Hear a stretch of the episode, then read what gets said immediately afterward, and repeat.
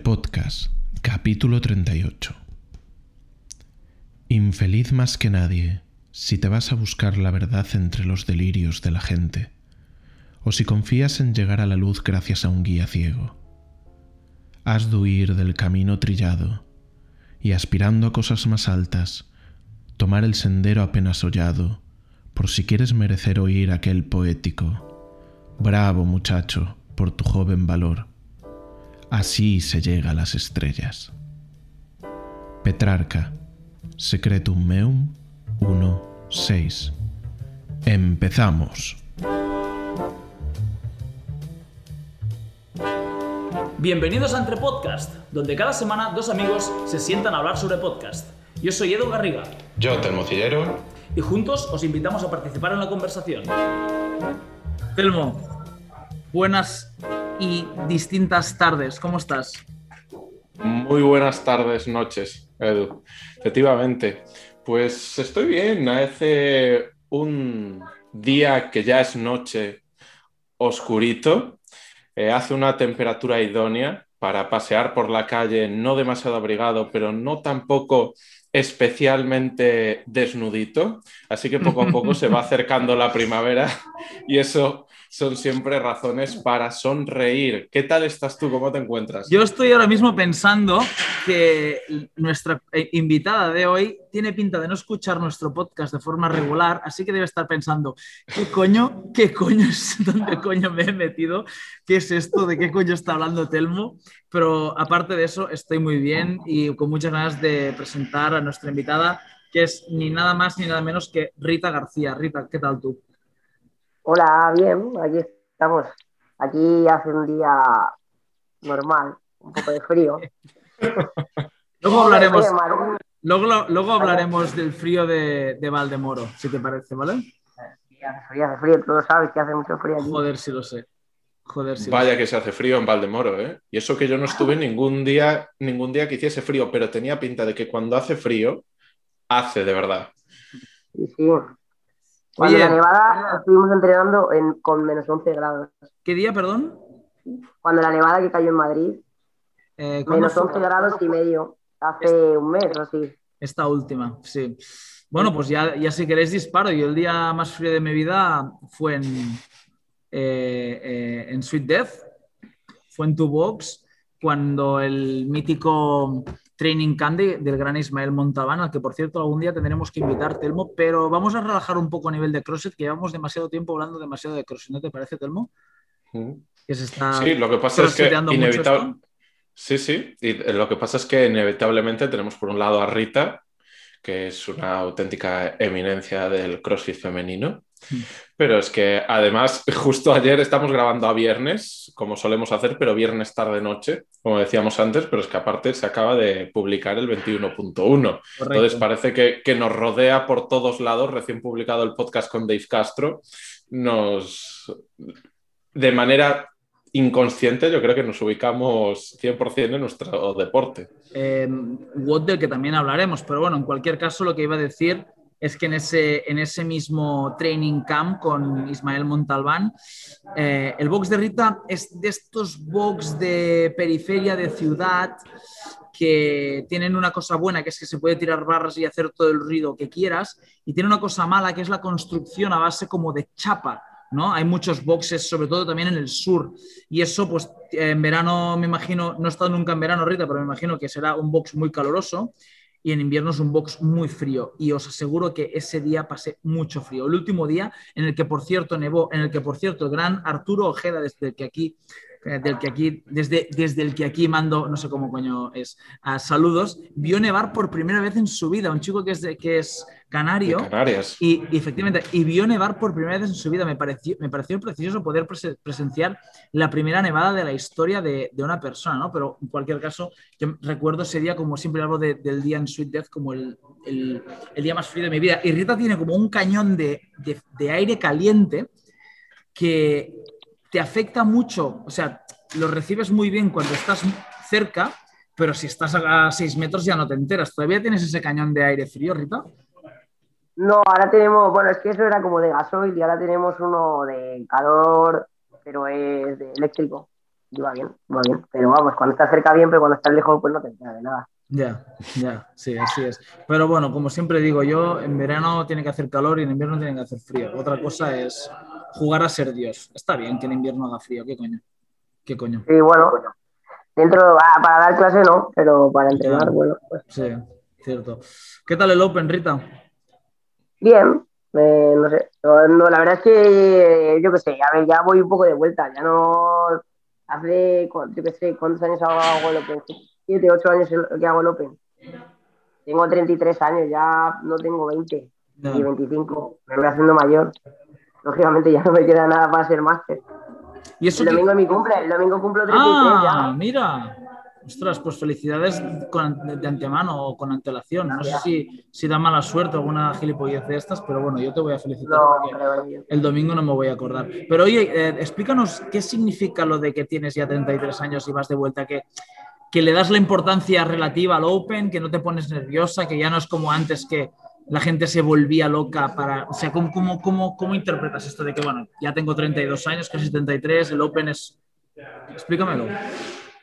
Bueno, eh, ya no tengo esa ilusión que tenía como cuando empecé, no voy a negar. Eh, ya son muchos años haciéndolo y bueno, eh, le doy la importancia que tiene también después de toda la pandemia y todo. como que mi cabeza también ha cambiado bastante. yo, y bueno, la pandemia, el año pasado para mí fue un año de nivel emocional malísimo, en el que, bueno, mis prioridades también han cambiado y, bueno, me ha hecho madurar en ciertos aspectos y ya, bueno, pues hago crossfit, me gusta, entreno duro porque me gusta, me gusta sentirme bien, pero le doy la importancia necesaria al Open y se acabó. Tampoco me voy a morir por ello, la verdad. Ni voy a dejar, he decidido que no voy a dejar hacer otras cosas por, por hacer un Open o por entrenar crossfit. que me apetece ir más a escalar, me voy a escalar, que me apetece irme con mis amigos, yo que sé, no sé, hacer una ruta por ahí o lo que sea, pues voy y me lo hago y el crossfit es mi vida, pero bueno, tengo más cosas. Eso más que ir pasada de vuelta ya es veteranía y madurez y orientar tu vida a muchas facetas, ¿no, Rita? Sí, bueno, al final también no, me lo voy a negar, me voy haciendo mayor, también viene gente joven muy preparada y bueno, pues yo intento sacar el rendimiento que tengo, de mayor rendimiento de lo que tengo y ya está. O sea, no voy a negar que con 33 años mi recuperación no es lo mismo que una persona de 25 ni de 20, ¿sabes? Pero bueno, me encuentro bien, estoy fuerte. Eh, a nivel, por ejemplo, de alterofilia, creo que estoy mejor que nunca. Ah, pero mira, ostras, me acaba de venir una, un flash de repente. Ha, llegado a Blanes, llegó a Blanes la información. Blanes es como una especie. Tú has estado en Blanes, por cierto, tú has dormido en Blanes. Es una especie de oasis en el que para lo bueno y para lo malo, pues vivimos aislados de la, de la vorágine de información que supone Barcelona y de, y de los chismorreos de Barcelona y, por supuesto, de Madrid. Pero me llegó esta semana una información bastante interesante, que es que Rita García está planteándose competir en alterofilia el año que viene. Sí, eh, posiblemente sí que compita. Eh, compite. Eh, por ejemplo, David de Molins me está echando una mano desde el año pasado con la altero y bueno, me dijo que yo le dije que si conseguía hacer ciertas marcas que competiría para él y bueno, es un, es un hijo de, cerca de esas marcas. Es un hijo de puta David, tío. con todo el cariño, ¿eh? no lo digo en, ningún, con ninguna... Yo conozco a David más o menos, tampoco hemos intercambiado más de dos o tres frases pues, por cercanía y por competitividad entre clubes, ¿no? Pero es el tío que mejor ficha que, y que y con más ojo de, de Cataluña en la alterofilia de lejos. O sea, el tío que, no, no, ni, ni, por asomo me había imaginado que sería con David. David Soria de Molins de Rey, efectivamente. Tiene un ojo, o sea, y, un, y una, un poder de seducción que francamente me, me, impresiona. O sea, me, parece que es muy interesante lo que hace, porque aparte de ser un gran entrenador, por lo que sea, consigue convencer a, a gente de que compita o pruebe la alterofilia como a nivel competitivo. Y, tú, Rita, llevas mucho tiempo con unas marcas muy buenas en altero, con, el, con tu peso corporal, en cuanto entra el peso corporal en juego. Y, a mí siempre me, extrañó que no hicieras el salto antes, porque realmente tenías marcas como para asustar en categorías bajas. Bueno, a ver, yo que sé, tampoco me lo había planteado y bueno, pues estaba más centrado en el CrossFit. Al final yo hago alterofilia porque es una parte más del CrossFit, no es lo que más me gusta. De hecho, a mí lo que más me gusta es el trabajo de gimnasia. Pero bueno, me gusta hacer más me gusta hacer cosas así. Pero yo qué sé, me lo dijo. Eh, después de que el año pasado, bueno, yo tengo un buen snatch y siempre tiene un buen snatch y un buen clean, pero no tenía un buen jerk. Entonces tampoco me daba mucha seguridad como para competir en alterofilia, la verdad. Ahora he mejorado muchísimo el jerk, tengo, sobre todo me ha dado mucha más seguridad y yo qué sé, incluso ahora teniendo menos peso corporal, tengo más máximas. Yo qué sé, he estado haciendo 85 de snatch, hmm. peso menos de 50, ahora pesaré 56 kilos o así, para competir en menos de 55. Hmm. ¿Cuánto tienes de jerk ahora? Eh, el otro día hice 105. ¿De, de, de jerk, eh? Sí, Muy bien, muy bien. No sé, de cargada, lo máximo que he llegado a hacer, eh, hacer son 108, pero bueno, Ahora últimamente eh, hice dos con 100 chango y dos con squat y no sé, y desde el suelo he llegado a hacer 100, 102 de clean and jerk. Hmm. La cargada no es el problema. Es que tengo un buen día de jerk y ya está. El, problema era el jerk, pero ya no suena que es un problema. bueno, tengo mucha más seguridad, la verdad que yo se lo agradezco un montón. Telmo, ¿cuáles son tus marcas históricas de altero? Las mías malas. yo creo que tenías muy buen snatch tú, ¿eh? Me, brilla esa información, no sé si me la mm. dijiste tú o, la tengo intuitiva, pero creo que tenías un muy buen snatch tú. Bueno, tengo o tenía un snatch bonito, lo cual no siempre acompaña con los kilos. Eh, llegué a hacer 118 de arrancada y 140 en dos tiempos. Mm. Pero tío, lo, hiciste en otro, en otro, en otro cross también. Esto en aquel momento eran kilos eh, memorables, me atrevería a decir, ¿no? Bueno, fueron en momentos muy diferentes. ¿eh? Los 140 ah, los hice hace bastante tiempo, los 118 yo creo que los hice hace mm, dos años, dos años y medio o algo ah. así. Fueron momentos diferentes, pero, pero bueno. me acuerdo que, que tú tenías más. Tú tenías más. Sí, pero no sé, no, te creas que mucho más, ¿eh? Y no sé si, si en, alterofilia puntuaría, puntuaría más que tú. ¿Con, cuánto competías en CrossFit de peso corporal? Tú.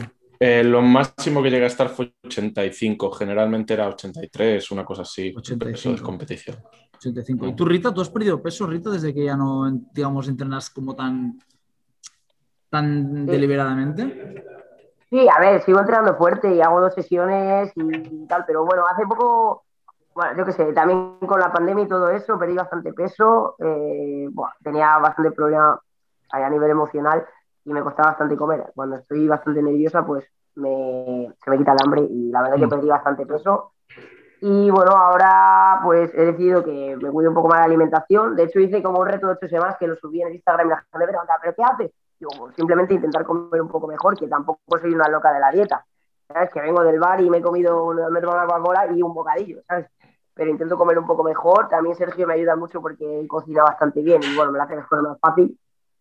Y he perdido peso, pero bueno, yo qué sé, tengo abdominales. En mi vida he tenido abdominales. ¿Ah, sí? no tengo, no tengo los abdominales de Valentina, que parece que los tiene para adentro, pero tengo abdominales y lo he tenido en mi vida. Valentina está envasada al vacío. Valentina Rangel. Valentina Rangel está envasada al vacío. Oye, eh, Sergio es tu, tu lacayo. Sí, vale, mi pareja. Ah, es tu pareja, vale, vale. Nada, me lo he imaginado. Oye, yo, no, perdón. Yo pensé, yo pensé, que lacayo era, era el término blanense para pareja. Bueno, a veces lo es, pero a veces lo es, pero no debería. A veces lo es. Oye, eh, Rita, has dicho que, en el confinamiento te, te, pasó factura a nivel emocional. ¿es, ¿Fue simplemente por el confinamiento en sí? Bueno, no, lleva, he estado como dos años bastante malos, desde, bueno, yo qué sé, no sé, cuando fui a Dubái estaba muy mal, en Londres estaba también, bueno, un poco mejor, pero también bastante jodida a nivel emocional. Ha sido como dos años bastante malos, eh, bueno, pues por problemas, eh, tenía bastante inseguridad a nivel de mí, en mí, en mí. Y en mí como persona, ¿eh? no tiene nada que ver con el tema del CrossFit ni nada. Y bueno, pues al final pues estuve yendo a psicólogo, me fue bien y he mejorado bastante y bueno, estoy bien. También el confinamiento me ayudó mucho porque estaba sola en casa y estar todo el día solo, pues, joder, no sé, es jodido. Tiene mucho tiempo para pensar. Encima, inseguridad de pues, no saber qué va a pasar con tu negocio, un montón de cosas. Y bueno, pues yo creo que nadie, pero bueno, gracias a Dios he salido mucho mejor, me encuentro bien, así que poco más. Y verá por los psicólogos, ¿eh, Telmo, una vez más. Mm, maravillosa gente. Maravillosa gente. Sí, y como he dicho antes, y como he dicho antes, Rita, of the record, gracias a Dios y gracias a Ayuso, ¿no? Que os ha dejado seguir operando sin, mayores complicaciones. ¿Te, imaginas dos cierres más como en Cataluña, Rita? Te, suicidas tú, ¿eh?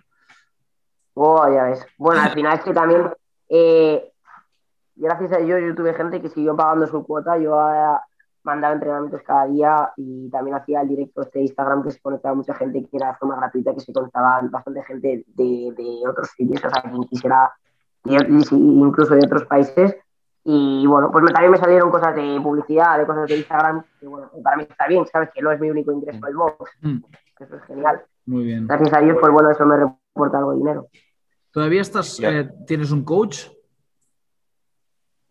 Eh, sí, bueno, sí. Tengo, bueno, sigo, la prepara sigo una programación, pero... No, no, no, hablo, del, hablo del box, hablo del box. Si, si tienes a, dos, coaches. Muy bien. Al final yo también quiero, yo que sé, tú montas tu negocio, pero también quiero vivir. Soy una persona joven, si no, no quiero estar como cuando empecé el box hace cuatro años, que tenía que limpiar yo, daba todas las clases yo, entrenaba yo, pues no, al final quiero vivir yo siempre digo que no tengo el box para hacerme rica, sino para vivir de lo que me gusta y para inculcar a la gente lo que para mí es el deporte y los valores que me ha dado el deporte. Podría hacerlo de muchas otras maneras, seguramente mejor, eh, a nivel de publicidad, a nivel de cuidar ciertas cosas y no lo hago o porque tampoco soy así. La verdad, eh, poco a poco eh, pues la gente me echa más una mano a nivel de redes sociales, del box y bueno, pues, pero en mi vida he hecho nada de publicidad, ni hecho flyer ni nada. Mm. La gente que está en el box es porque le gusta, porque está a gusto y un poco, porque yo qué sé, pues el boca a boca. Ahora, por ejemplo, estamos cambiando un poco el box, hemos hecho cambiar un poco la imagen, hemos cambiado los vestuarios y, y bueno, ¿qué más hemos hecho? Y vamos a cambiar, bueno, bueno, ya cuando vosotros habéis estado va a ser totalmente diferente. Ya habéis visto, también hemos cambiado el logo, que ahora la calavera es diferente, bueno, un poco más moderno. Ahora es como que estoy, estoy en un punto en el que ya mi etapa como atleta, lógicamente, cada vez es menor y que pues eh, mi negocio empieza a pasar como a un plano más importante. Al final, el CrossFit nos da de comer porque tenemos un box, no porque somos atletas. Pues bienvenida, bienvenida a, territorio de Telmo y de Edu. No se está mal, ¿eh? este mundo en el que ya ni a competir, ¿no? Y te dedicas a, sí, a otras cosas. Está guay, tío. Bueno, a ver, que yo competiré y seguiré compitiendo y mientras me haga feliz lo haré. Y coño, que estoy fuerte, joder, que, todavía puedo dar guerra, pero que al final, pues bueno, pues empiezo a cuidar otras ciertas cosas que a lo mejor antes pues no, me daba tanta, no le daba tanta importancia. Hmm. Claro, al final es tema de no solo de prioridades, sino también de desplazar tu atención a diferentes cosas. Porque dices tú, antes te absorbía ¿no? completamente el... Sí, sigo haciendo dos sesiones, pero antes mis dos sesiones también se rodeaban de muchas cosas que era mucho esfuerzo añadido o mucha preocupación añadida por los resultados de esas dos sesiones o de cómo entrenaba o de cómo me preparaba. Y ahora es lo que dices tú, estás en un sitio pues como más dulce, ¿no? Más agradable en el que sigues entrenando duro, en el que sigues estando fuerte, pero no tienes la necesidad de, de autoexigirte tanto como lo hacías antes. Bueno, es que al final realmente eh, es cambiar el concepto, me refiero. Eh, no nos olvidemos que aquí en España ni Dios va a vivir del CrossFit como atleta, que sí, que te puede dar un reconocimiento personal a nivel emocional, pero que nadie va a vivir de esto, que de hecho hay gente que no ni siquiera son atletas o que no tienen unos resultados excelentes y vive mucho mejor y tiene muchos mejores contratos a lo mejor de publicidad con gente que puede ser que tenga unos resultados mucho más excelentes. Es que, perdona, Rita, si me apuras, si me apuras, incluso los que sí viven de ser atletas, como Matt Fraser, el que, por cierto, eh, Telmo, sobre todo, bueno, no sé si Rita consumes muchos podcasts de Joe Rogan. Telmo, sé, que sí, porque hemos hablado muchas veces de él. ¿Has visto que Joe Rogan ha entrevistado a Matt Fraser? No, no he visto nada. Pues... Ya te digo que es que ya cuando me preguntaron hace poco que si había visto Games, ni los había visto. Que lo, vi, en el momento. O sea, que no, es que, sí, que entreno, que me gusta, que estoy fuerte, pero que es que no me da de comer. Bueno, Joe Rogan es un entretenimiento, eh, tampoco, sin, más. Lo que te iba a decir, lo que iba a decir es que incluso a ellos, en los que parece que sí pueden vivir del CrossFit, parece que llega un momento en el que se dan cuenta. O sea, tú has dicho que no vas a vivir del CrossFit y que te hace más feliz o que te puede dar un retorno secundario y que hay gente que sin ser tan buen atleta como tú, eh, o como otras personas, no has dicho tú, como otras personas, pueden, pueden ganar más dinero con tal. Es que incluso los atletas buenos, que me da la sensación que están dándose cuenta de que se puede ganar, pueden ganarse mejor la vida sin ser atletas, ¿no? Matt Fraser lo ha dejado.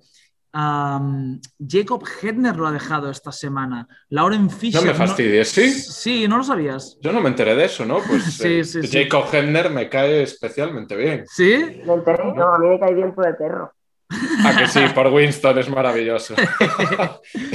es, simplemente formidable. O sea, el, yo me acuerdo de en su momento de consumir eh, parte de sus vídeos cuando empezó a hacer vídeos en YouTube ah. y, a veces es que me escarallaba yo solo de, las cosas que hacía. Me, parece un tío súper simpático. Pues no sabía que se retiraba. Toda una eminencia del Centralist, cuando había el Centralist Regional. Uno, uno, otro de los grandes del Centralist. Pues sí, se retira Jacob Henner y también parece como que, bueno, hay muchos casos de estos, ¿no? De gente que tenía como una carrera prometedora como atleta por ejemplo, Garrett Fisher mismo hizo sus primeros games, quedó quinto con 20 años o algo así, decías, guau, este es el siguiente, ¿no?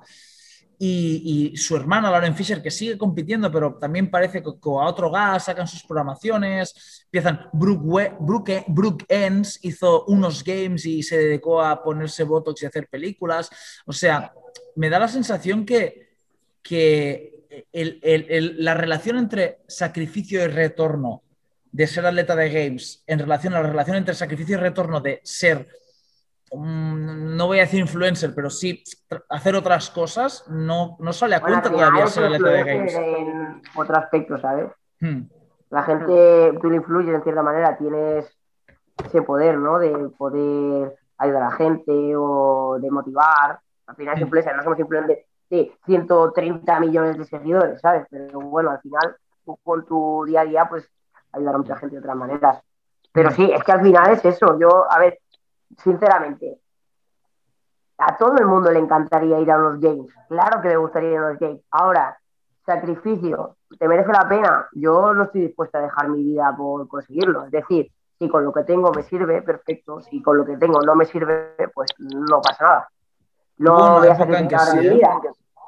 Claro, pero ya te he dicho que, la cabeza cambia y, al final y está perfecto. Que no merece la pena. Que no merece la pena. O sea, me refiero, sí, que hay que vivir, que es que 25 años lo voy a tener una vez, lo estuve una vez, 16 igual, y si con 33 años, pues, yo qué sé, a, día de hoy, pues, pues, bueno, si lo consigo, me hará una ilusión de la hostia. No voy a negar que sería increíble conseguirlo y, que me gustaría, claro que sí. Ahora, que no consigo, pues tampoco me, da igual y, hay otras prioridades al final. Mm no voy a dejar mi vida. Claro. A lo mejor algo que estabas dispuesta a hacer en su momento, ahora ya no estás dispuesta, efectivamente. Claro que no merece la pena. Claro, es un cambio de mentalidad. Muchas veces los cambios se producen o de dentro hacia afuera, ¿no? De fuera hacia adentro. Y, y, al final nos llevan a un lugar diferente al que estaba. Muchas veces lo que sucede cuando somos muy inconformistas con algo es que estamos intentando cambiar absolutamente todo de dentro para afuera, es decir, voy a intentar darle más vueltas a qué cosas puedo empezar a hacer, pero sin llegar a hacerlas. Y entonces eso lo único que me lleva es finalmente veo que todos mis esfuerzos no van a parar al sitio que yo quería que fuesen a parar, porque al final son muchas cosas que, que no dependen de ti. Depende de ti entrenar muy duro todos los días, pero no depende de ti realmente llegar a los games. Pero sí que puedes en algún momento empezar a, por ejemplo, decidir comportarte como una persona que disfruta de sus entrenamientos y que si algún día da esos resultados bien y si no llegan, pues tampoco pasa nada porque lo que estás disfrutando es del viaje en vez del destino, ¿no? Hmm. Y es un poco esa línea que parece que has pegado el cambio, ¿no, Rita? Es que yo creo que al final eh, llevo mucho tiempo compitiendo el CrossFit a alto nivel y al final he conseguido un montón de cosas que ni siquiera he disfrutado. Como que siempre que me sabía poco, siempre quería más. Mm. Y creo, pues, sinceramente, que no merece la pena. Prefiero disfrutar de cada día del entrenamiento, de qué es lo que me gusta, que me gusta entrenar y me gusta pasármelo bien y me gusta medirme con mis compañeros y bajar al box y estar con ellos de puta madre y sintiéndome bien, que, que, pasar por un, conseguir muchas cosas y no disfrutar de nada de ellas. Mm. Es que yo qué sé, prefiero... ¿Sabéis que me, me, inspira esto una historia que tengo de Maradona que, que, se la escuché a Maldini? Lo que no sé si la ha explicado aquí, Telmo. La cara que pones es de que sí la ha explicado ya alguna vez, ¿no? No, creo que no. Es que eh, Maldini, Julio Maldonado, el, periodista de fútbol, explicaba una cosa sobre Maradona que me recuerda un poco a lo que estáis diciendo, ¿no? De me, he dedicado tanto a esto que cuando lo he tenido no lo he disfrutado, no lo, no lo he sabido disfrutar, ¿no? Y cuenta, bueno, en Canal Plus, en, en 4, perdón, en Deportes 4 retransmitieron el Mundial del 2006 de fútbol junto con Maradona, que fue una combinación que nadie, bueno, no se entendía mucho, ¿no? Que pintaba Maradona ahí, pero bueno, Maradona estaba en un punto en el que todavía no había sido seleccionador argentino, quería serlo y veías que estaba empezando a, a percutar en el, en, el, análisis futbolístico, estaba muy bien, estaba muy en forma, eh, volvía a estar sano, volvía a estar guay, ¿no? Y total, que hicieron su, su mundial en Alemania, 2006. Y Maldini dice que, bueno, el Maradona sin ningún problema con Maradona, pero que en, el hotel y tal, pues que Maradona tenía su hotel y ellos tenían otro. Y Maradona, evidentemente, tenía el mejor hotel de, Berlín. Y, cuando terminó el Mundial, y al último día, el último partido, final Francia-Alemania, creo, um, Francia-Italia, perdón, creo que fue Francia-Italia, el eh, Maradona mm, y, Julio Maldonado con Carlos Martínez deciden ir, a cenar al restaurante de, de Maradona para hacer como una despedida, sin problema, tal, llegan al restaurante Maradona, le dicen, mira, hemos quedado con Diego Armando Maradona para cenar, y el chico del, del, hotel, del restaurante, perdón, el chico del hotel, les dice, sí, sí, acompañadme, y les lleva, pasan por el comedor, traviesan el comedor, entran en la cocina, bajan unas escaleras y se instalan en el sótano de una cocina, ¿no? Y allí estaba eh, Diego Armando Maradona esperándoles con una mesa preparada ¿vale?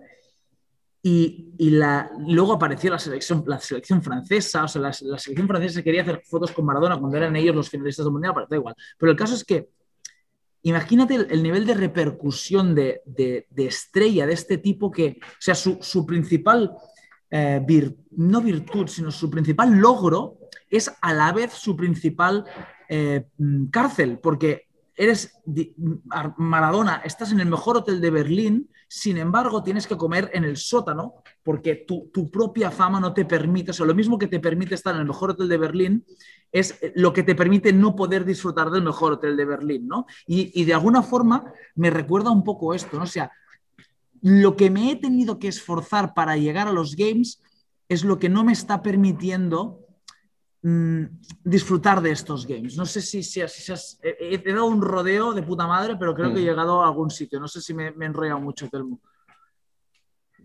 No, yo, yo, lo he visto bien. De hecho, me recuerda, sí, de hecho me recuerda a una cosa que decía eh, tía Claire, que ella logró lo que ha logrado una vez pasó ese punto en el que estaba disfrutando de los, o sea, cuando empezó a disfrutar de los games.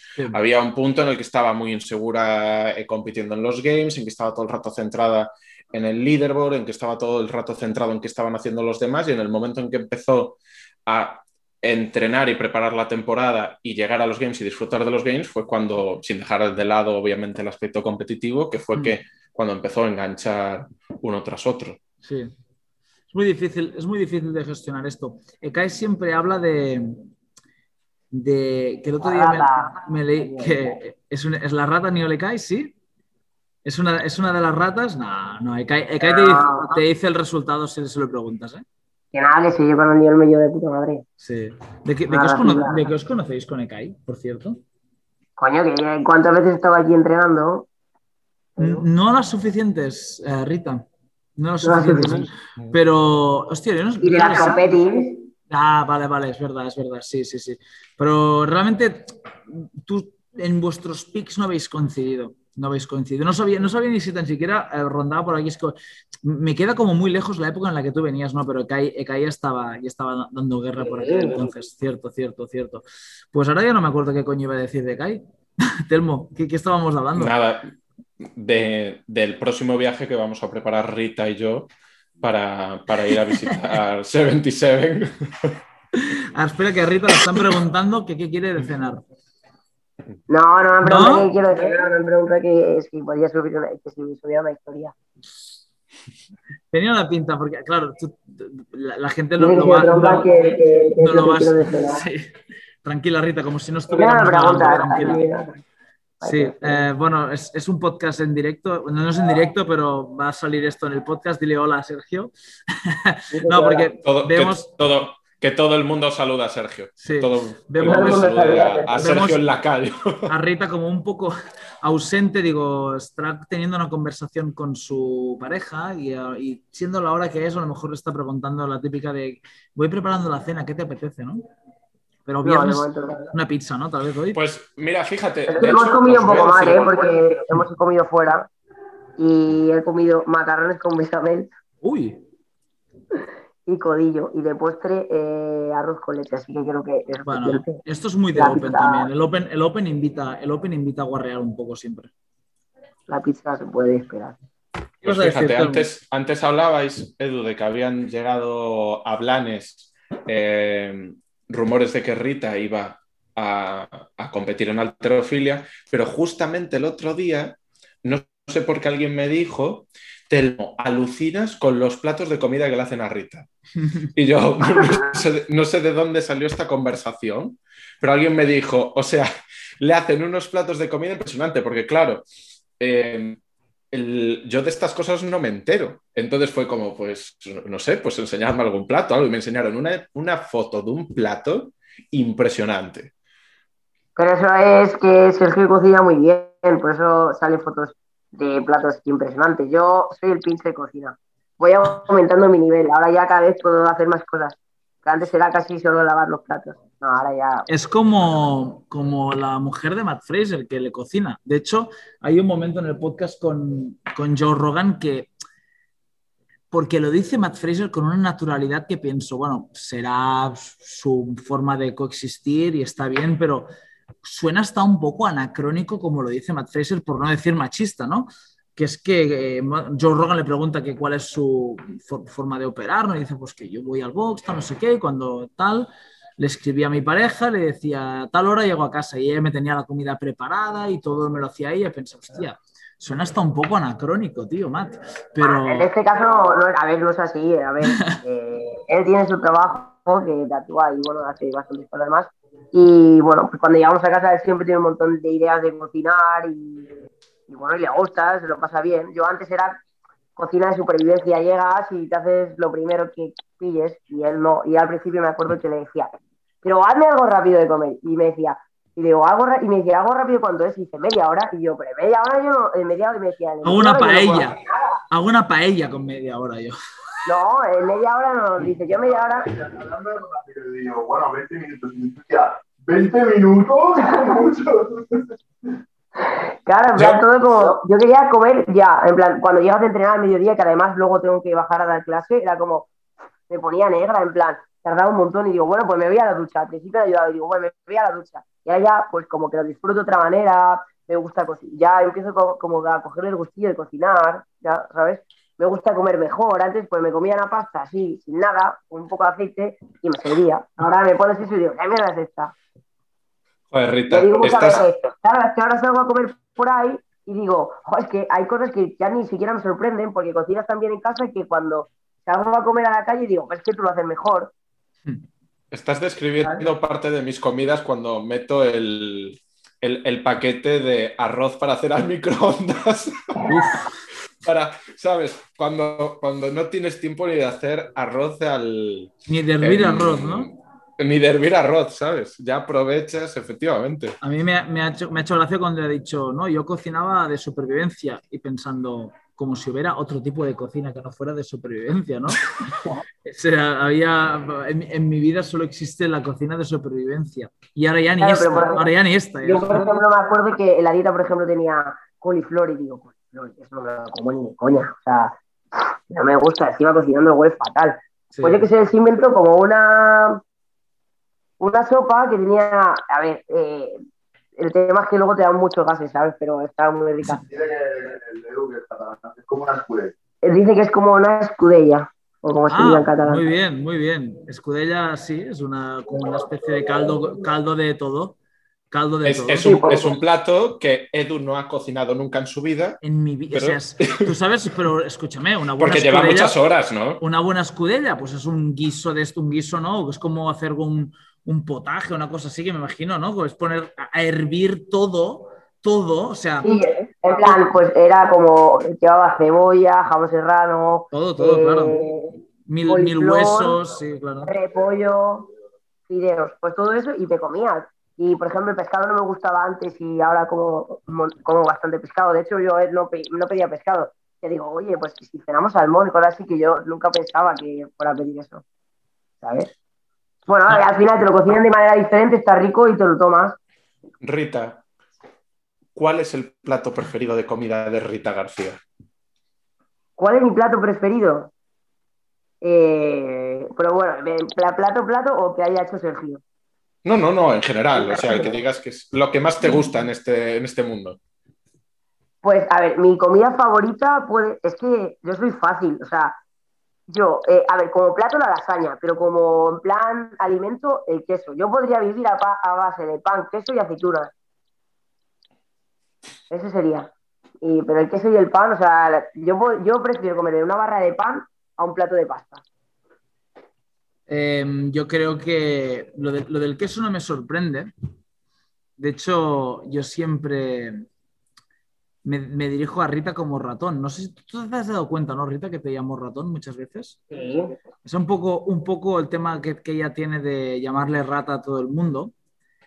Pero es que, mira, por alguna cosa sabía yo que te tenía que llamar ratón. Bueno, bueno, me llevan llamando así desde pequeña, o sea que Te, iba a decir, ¿Sí? yo... Por el maletillo, mira. Ah, pues no me había fijado que tenía... Yo, de hecho, a Rita la conocí así, llamándose Rita Ratón. ¿Sí? En el mundo CrossFit, sí, sí. Cuando, cuando empezó a hacer CrossFit, el primer Open que hicimos los dos, nuestro primer Open, mm, creo que no hicimos ningún WOD juntos, pero sí que lo hicimos. Fue nuestro primer Open juntos. Bueno, eso sería una, una buena historieta que explicar, ¿no, Telmo?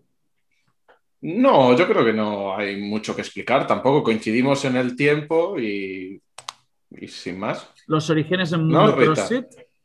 Sí, eh, pues yo no, a ver, yo no me acuerdo muy bien de ese Open, pero sí, eh, mm. fue mi primer Open, pero que ni siquiera me apunté ni nada, que lo hice, no sé, yo no creo que llevase mucho haciendo CrossFit, la verdad. Sí, llevabas, yo creo que de hecho cuando llegué a lo mejor como dos meses o, una cosa así, o sea, era algo súper reciente. Sí, la verdad es que, por ejemplo, yo, mi primera competición fue, fue una competición que bueno, era juez, que me acuerdo que llevaba haciendo CrossFit, no sé, dos meses o, menos, no, no, no llevaba haciendo nada. de hecho, yo cuando empecé a hacer, yo venía, eh, he hecho judo siempre, he hecho equitación, he montado caballo, juego al fútbol, un montón de deportes, me gusta mucho el deporte. Y empecé a hacer crossfit por casualidad y entrenaba al gimnasio. Y me acuerdo que yo llegaba y me decían, me miras con keeping. Y yo, y, yo, y me decían, venga, ponte goma. Y yo decía que no, que no, que yo me las hago igual que los rindis. Yo, yo me las hago estrictas. Ya cuando consiga hacer el keeping, pues ya me sale con keeping. Y cuando fui a competir, me acuerdo que me dijeron dobles de comba. Y yo hacía uno simple o uno doble. Que no sabía hacer doble. ¿Esto fue en la LC? ¿Esto fue en, la LC? No, ese fue mi segunda competición. Y ahí llevaba, no sé, no sé, no sé, es que no me acuerdo en el tiempo cómo fue. Pero no sé, llevaba meses haciendo CrossFit. Esta fue una competición que hubo antes. Me acuerdo que de repente llego allí y me dicen pistols. Y yo, ¿qué es esto? Me dice, no, no, sentadillas una pierna. Y yo, ¿qué sentadillas una pierna? ¿Cómo se hace esto? Bueno, me explicaron el calentamiento y me, salían, y me salieron, me, salieron. Y luego, luego eh, no sé si fue el ALC primero, sí, fue el ALC, y luego fui al Friends. Yo me clasifiqué el primer año al Friends con seis meses de CrossFit. Claro, no es lo mismo que antes, pero bueno, mm. cuando llegué allí dije, me cago en la puta, que la gente está súper fuerte, me faltan, me faltaba mucho. Yo me, acuerdo, de hacer allí, yo qué sé, no me acuerdo, pero brutal. O sea, yo veía gente enorme. Digo, ¿qué hago aquí? Y yo cuando llegue a España me tengo que mover más fuerte porque si no, no vuelvo a salir de aquí, hago el ridículo. Hmm. Y volví, he ido al Friends casi todos los años que ha habido. Los dos últimos. Y un año no pude ir porque. No, este año no se hace, algo. Si es que este año, por ejemplo, tío, es igual que lo de el Open. Vale, que está de puta madre, pero luego fase presencial. Yo sinceramente pienso que no habrá fase presencial si un montón de países están cerrados. Tienen cerrados hasta los boxes. ¿Tú crees que no habrá semifinals? Yo me encantaría que las hubiera, pero yo creo que no. Mm, yo creo que es complicado, sí. Eh, a mí lo de los, o sea, lo de los presenciales, lo que son las los, semifinales, ¿no? Que le llaman las, semifinales, dudo mucho que, que pueda hacerse tal cual todo como lo tienen programado. No sé si tendrán que volver a jugar un poco con la agenda, porque uno es en Alemania, el otro, ¿cuál es el de Europa? que ahora me quedé pillado. Hay uno en Alemania. el Lowlands, ¿no? Y, el Lowlands, justo, claro. Y es que en, los Países Bajos, yo creo que han estado abiertos dentro los boxes de CrossFit. A lo mejor un mes. cerrados, ¿eh? Sí, pero. Es que, lleva, es que llevan cerrados desde que se anunció en marzo. Estuvieron como un mes, creo, abiertos a finales de año y volvieron a cerrar, o sea, no... Creo que estamos, estamos equivocando la conversación, o sea, CrossFit creo que le trae al... bueno, no voy a, decir tacos hoy, pero le importa poco mm, la legislación, la legislación nacional de cada país. CrossFit necesita dos semifinals en Europa para llevar a gente a los Games. Puede que no se hagan la Lowlands y la, la German Throwdown porque el gobierno holandés prohíbe el, la, la, realización de eventos deportivos. Puede, no lo sé. No sé, la, la diría que está activa, por ejemplo. Pero CrossFit va a necesitar dos semifinals en Europa. A partir de ahí, a ver, soluciones. y, aquí estará Tita Ayuso, estará Tita Ayuso para, para albergar. Te, iba a decir Madrid. te iba a decir que en Madrid. Claro, Tita Ayuso para lo que sea. Yo creo que al final eh, CrossFit poco a poco debería ir cambiando su formato. Me refiero a que no sea tanto online porque, bueno, ellos cuentan con otra filosofía, ¿sabes? Me refiero, con gente mucho más legal. Y me estoy metiendo en un terreno un poco, un poco así feo, pero es la verdad. Dale, dale, dale, sin miedo. Yo, eh, por varias cosas, ¿no? Uno, hay muchas ratas que mienten, hay muchas ratas que esperan hasta el último momento a subir su resultado.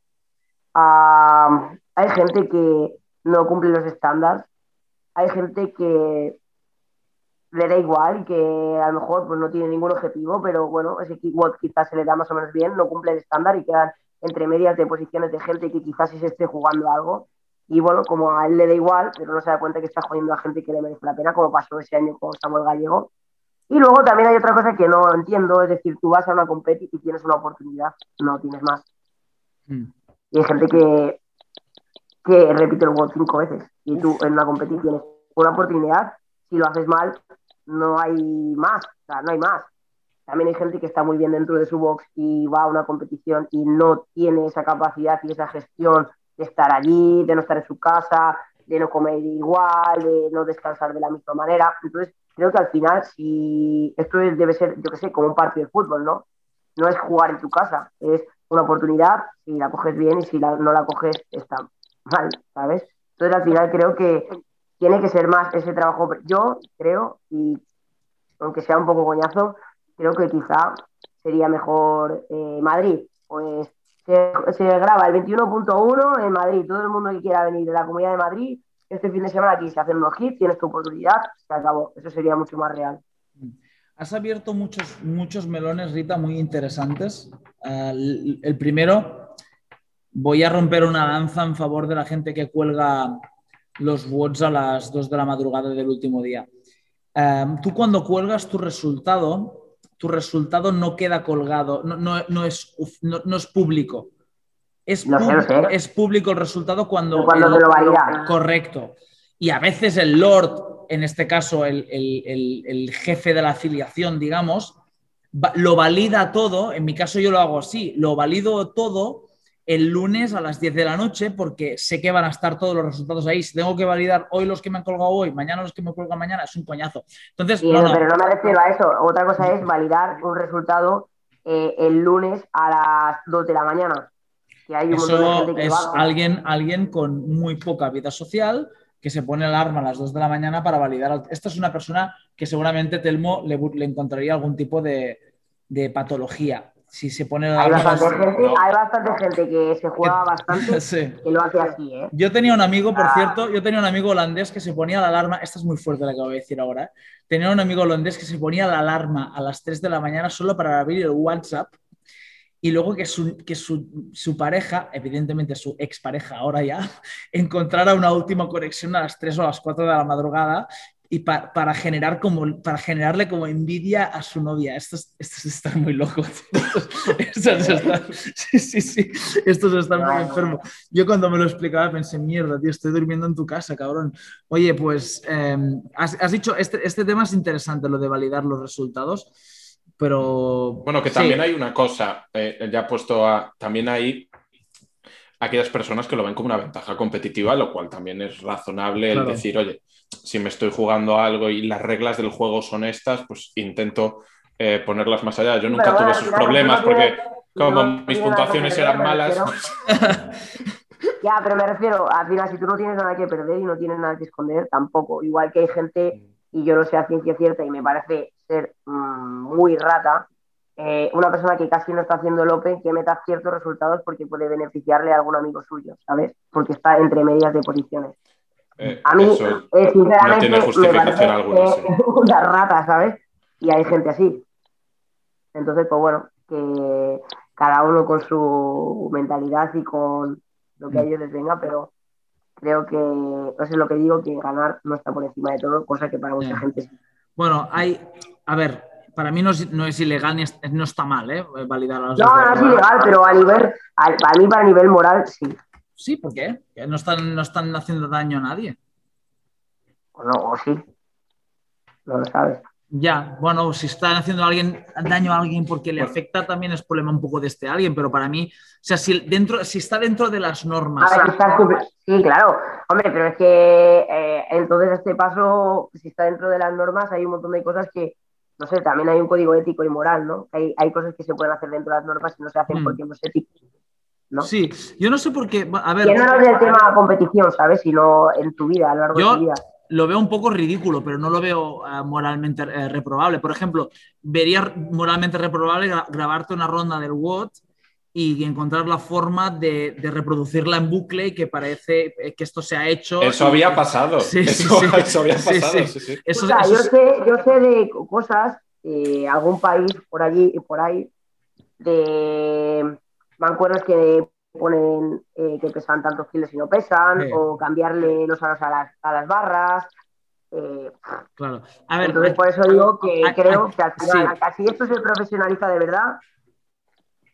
Aquí, aquí, este, aquí sí que una estamos. oportunidad es lo que hay y en un sitio físico con un juez y que todo el mundo tenga los mismos estándares de movimiento y que todo el mundo tenga, que se supone que los tienes, pero bueno, que esté regido por un juez y que todos tengan lo mismo, que hay gente que juega hasta con, que decirte, que hay gente que juega hasta con grados de poner la cámara. Con todo, con todo. A ver, es que aquí hay, para mí hay tres, para mí hay tres temas, para mí hay tres temas interesantes que has tocado. El primero es el de la validación, que creo que ya lo hemos, tocado, lo hemos hablado más, más, más de lo necesario.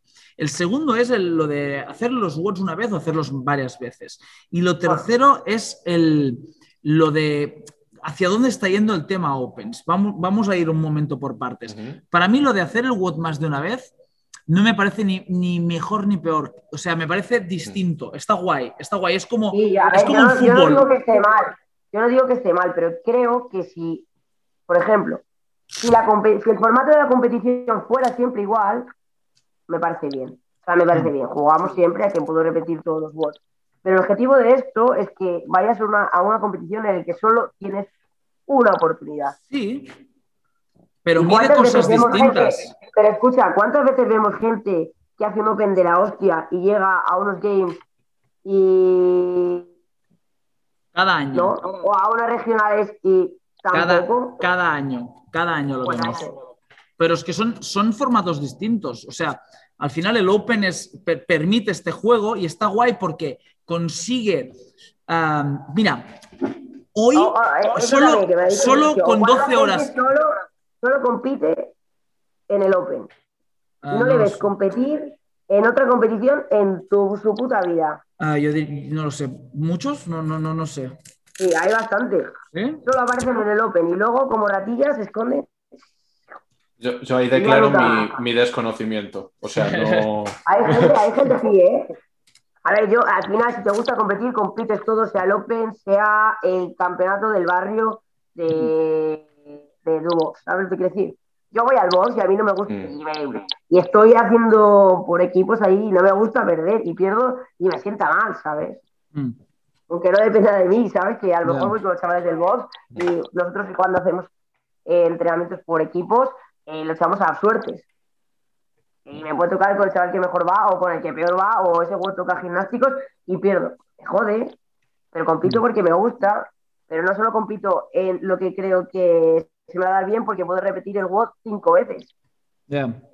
Para, mí, para mí, a ver si, si, consigo ordenar un poco también, porque no te creas que tengo la idea muy clara, ¿no? O sea, el hecho de, de, que el Open tenga este formato que permite repetir no es ni bueno ni malo, es, es el que es, ¿no? Y, el Open se testea de una forma y los regionals se testean de otra, y por eso los campeones, ha habido gente que ha hecho podiums, el mismo Kai puede que jamás luego lo vamos a ver y, él es muy consciente de ello y lo ha dicho públicamente. Yo quedé segundo del Open porque repetí los words más de una vez y me fueron bien y tal. O sea, se dan muchos condicionantes y el hecho de repetir los words es uno de ellos. Y una de las cosas más bonitas que tiene el Open precisamente es que te convierte, o sea, hace 12 horas no sabía ni lo que era un wall walk, casi casi.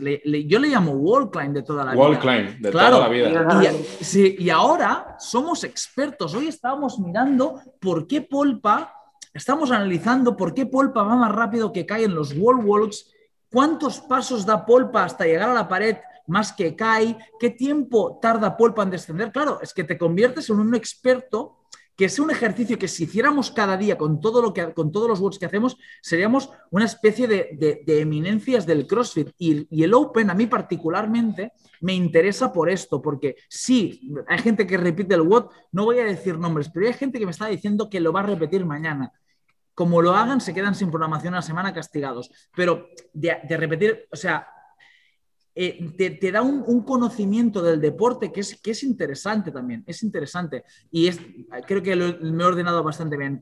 Entiendo tu, postura, Rita, y, sé que, al final se decide todo donde se tiene que decidir y está guay que sea así, pero a mí el Open me gusta también que, que, que da, mucha información, da, mucha información. para que quizá también, por ejemplo, habrá gente que por el formato o por lo que sea, que quizá en unos games o unos regionales lo hiciera mejor y se queda fuera, simplemente por el mm. formato, piensa eso.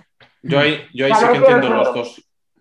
Que no es, quizá no sea, yo creo, el formato más justo o el formato que quizá elija a esos atletas que son mejores, ¿no? Porque muchas veces mm. vemos gente, yo qué sé, que llega a unos games y no sé, y le pone un snatch con medianamente pesado y no es capaz de hacerlo, o le mm. mandan otras habilidades y joder, y no son sus habilidades y saben que van a llegar allí y seguramente queden de los, de los últimos. Mm. ¿Sabes? Entonces, pues pienso que si el formato final es eso, creo que poco a poco deberíamos cambiar hacia ellos, ¿sabes? Pero bueno, que es mi opinión, ¿sabes? Que cada uno tendrá la suya. Mm. Yo no debería decir que no repita los bots, porque sí, Normalmente, lo, como mucho lo he repetido dos veces, no he repetido nunca más. Eh, normalmente siempre voy uno que normalmente a veces, o incluso a veces no lo repito, ¿vale? Eh, que lo pruebo un poco, veo las sensaciones y luego el siguiente, pues voy a muerte. Eh, pero yo qué sé, no repetiría. Yo he visto a mm. gente hacerlo por la mañana, por la tarde, mm, o hacer un bot cinco veces. Yo, si hago un bot al 100%, no tengo cojones a hacerlo. Más que nada que digo, eh, no estoy dispuesta a pasar por ese sufrimiento otra vez. ¿Sabes? Sí, fisiológicamente y psicológicamente es muy complicado. Sí, eso sin duda alguna. Desde luego son dos posturas eh, diferentes. Una al final que como, como estudio de un deporte constantemente variado es muy interesante porque al final sí que es verdad que los más en forma llegan a los games, ¿no? Pero puede ser un poco frustrante para aquellas personas que a lo mejor destacarían más en unos regionals, a lo mejor destacarían más en unos games, ¿no? Quedarse en el Open o en los regionals de manera respectiva. claro. ¿En qué deporte no es así? Que solo tengas una eh, a eso, una oportunidad.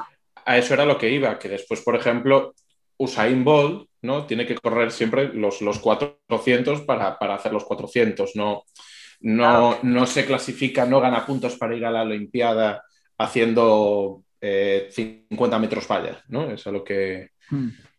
Ahí entonces por eso tienen las dos cosas sentido y también se entiende muy bien el, interés de una mente aguda como la de Edu, contando segundos con el cronómetro, ahí viendo, viendo la bajada, el negativo, no hagas negativo, no, déjate caer, cuidado con los dedos gordos, ¿Cuántos, ¿Cuántos, dedos gordos habrá que, habrá que vendar a lo largo de este fin de semana? Eh?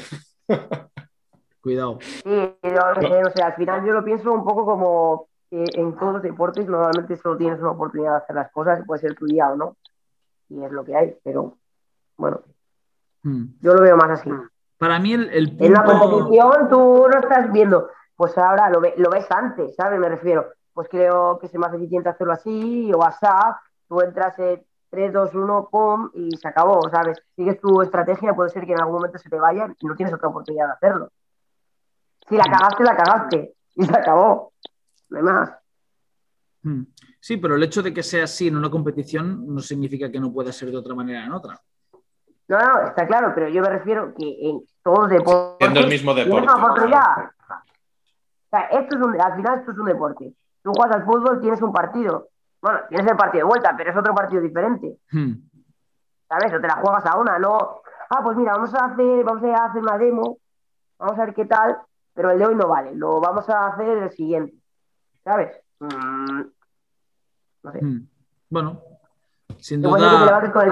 tienes, puede ser que... tienes esta impresión casi tatuada, así que no, lejos, lejos de mi intención cambiarte de opinión, pero sí, sí la de abrirte un poco la opinión. Lo que sí me parece interesante de los tres puntos es el hecho de que cada vez me resulta más, y, no es que no me guste el hecho, o sea, al final te la voy a dar la razón, se la vas a tener tú la razón, aunque sea un, gran amante de los repeats, porque me dan muchísima información sobre este deporte, ¿no?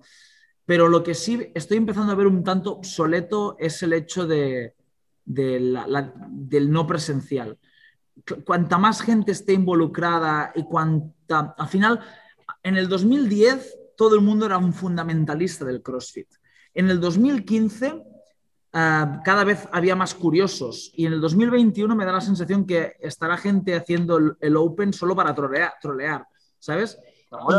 Y, este Open, además, que es así tan raro y que lo va a ganar gente. yo, creo que la persona que lo ganará en el mundo, tanto en chicos como chicas, no se conoce, no, sabemos quién es. Es una persona desconocida que simplemente se le dan bien estos dos elementos y es, ágil y es, y es un poco blandito, no debe ser muy rocoso, muy duro ni muy fuerte y va a ganar el bot, pero es un bot que permite ciertas licencias y me da la sensación que el formato Open, que es muy romántico para los románticos del CrossFit, porque es como todo el mundo compite y todo el mundo ama este deporte y todo el mundo tal, tenemos que empezar a entender que en cuanto más mainstream es algo, menos romántico es y menos y más, pues hoy hago CrossFit y mañana hago carreras de obstáculos y el otro hago zumba porque no siento esta devoción por el tema este. Como no siento ninguna devoción ni ningún amor por el CrossFit, pues si tengo que hacer una trampa la hago y me suda el nabo. Mira, ya lo he dicho al final.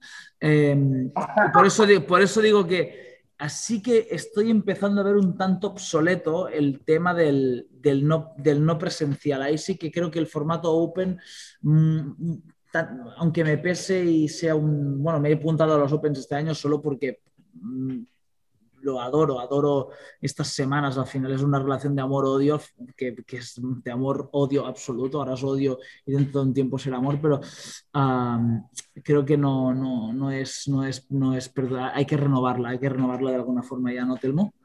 El... Sí, yo ahora me ha saltado una duda. A Rita no se lo voy a preguntar porque sería indecoroso, pero a ti sí.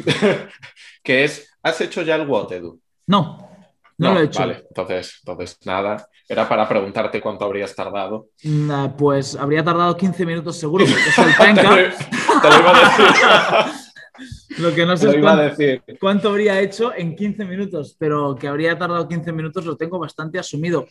Eh, no, es que, ah, mira, justo, justo, eh, para que veas cuál es mi estado de, Mi estado de forma es el mejor en, en, en décadas. Mi estado de forma es, mi estado de forma es el mejor en décadas, Rita. Yo me levanto, me levanto por la mañana sin dolores, puedo meditar 20 minutos y media hora y no me duele la espalda de estar sentado, que antes me dolía.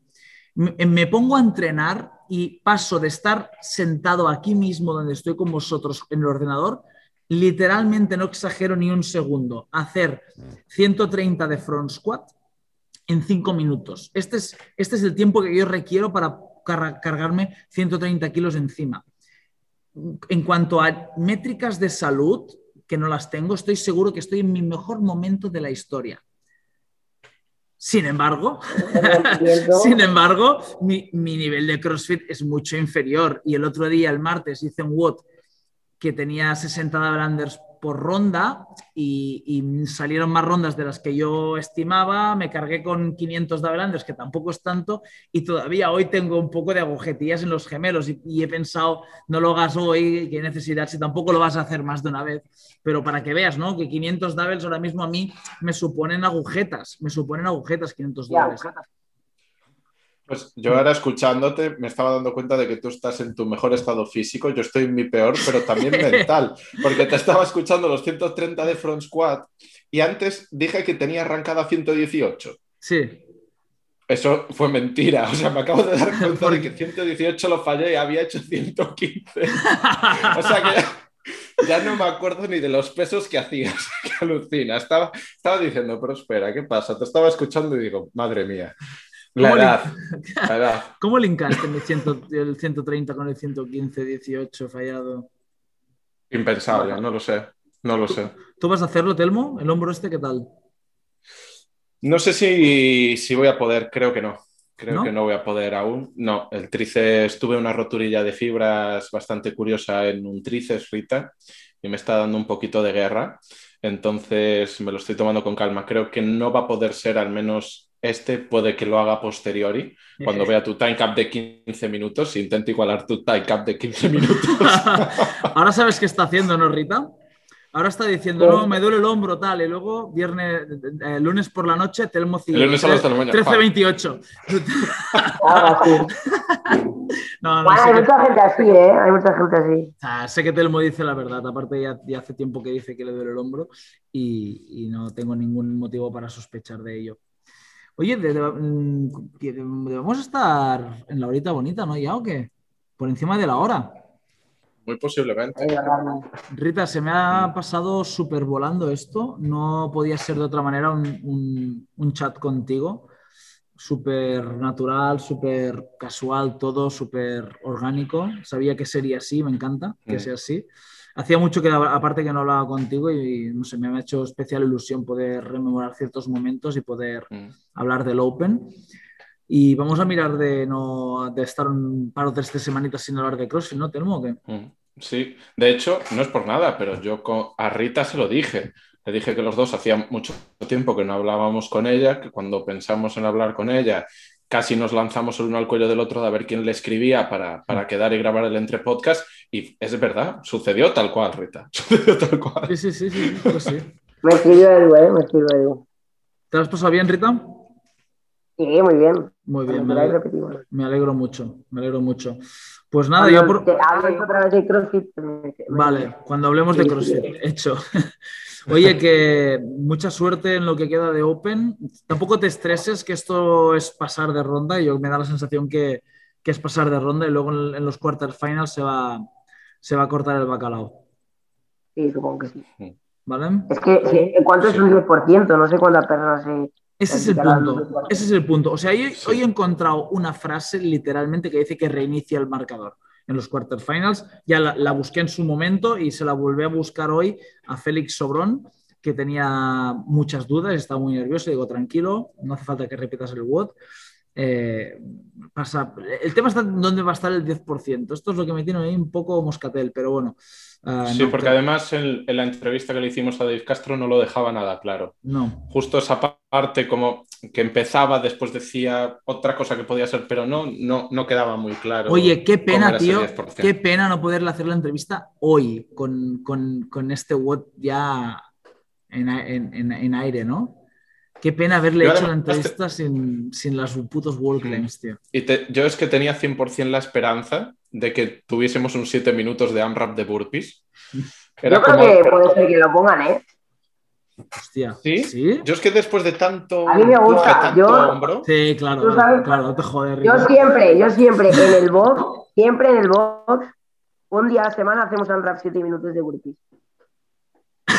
A la semana no me acordaba, es verdad, me lo dijiste la última vez que estuve en Madrid, me lo dijiste. Nosotros en Artauros le llamamos siete minutos de cielo. ¿Sí? Siempre que lo ponemos en la pizarra, ponemos eh, siete minutos de cielo en la pizarra, sí, sí. Claro, ¿qué te gustaría?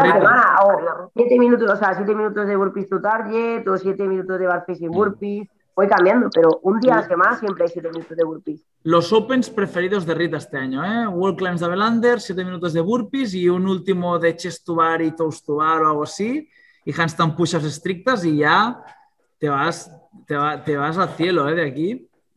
Vale, que sé, tampoco... No lo pienso, pienso en disfrutar. De hecho, es que ya te digo que he visto un bote esta mañana. Está perfecto, está perfecto. Pero muy bien. Oye, chicos, os voy a dejar que quiero ir a cenar, que hoy es tardito, de eh, tardecito ya. ¿eh? Mm. ¿Vale? Ha sido un placer. Voy a. No, no, no voy a, mm, cerrar la. No sé qué voy a hacer. Bueno, que me despido ahora sí oficialmente. Nos vemos, vemos la semana que viene. Y Rita, espero verte muy pronto. ¿Vale? Vale, un beso. Un, abrazo, un beso, hasta luego. Un besiño. Chao, chao. chao.